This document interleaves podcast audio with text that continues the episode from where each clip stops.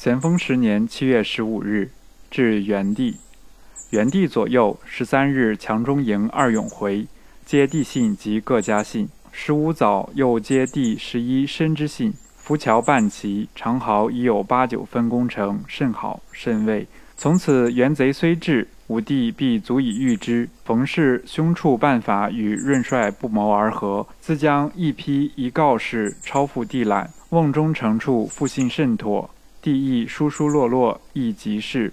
帝总认定是湖北之委员，以关、湖两帅为上司，注事秉命而行。此外一概疏疏落落。西安于此等处界限极清，人颇嫌其疏冷。然不轻近人，即翌日不轻退人之本；不忘亲人，即翌日不忘疏人之本。楚地之位，行西之法，似上妥业。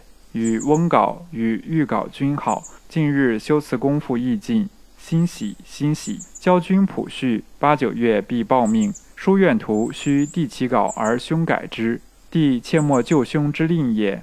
帝曰：初八日专差来，何以至今未到？经获铸剑，似地处人道，再派人同送。